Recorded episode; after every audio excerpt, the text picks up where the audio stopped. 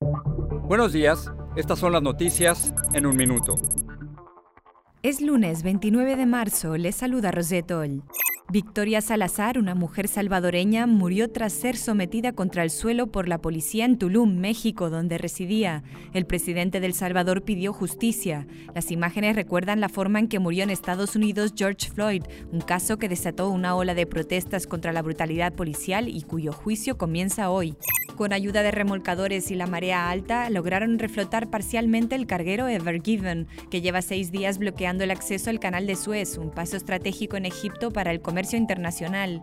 Guatemala y México anunciaron que llevarán a cabo un operativo binacional aumentando la cantidad de agentes en las zonas fronterizas para frenar los grupos de migrantes. Según las autoridades, buscan evitar contagios de coronavirus y prevenir el tráfico de personas. Pese a la aceleración en la vacunación contra el COVID-19 en Estados Unidos, los hispanos están subrepresentados en la población vacunada, según The New York Times. El análisis muestra como posibles causas las barreras tecnológicas y de idioma que tiene la comunidad. Más información en nuestras redes sociales y univisionoticias.com.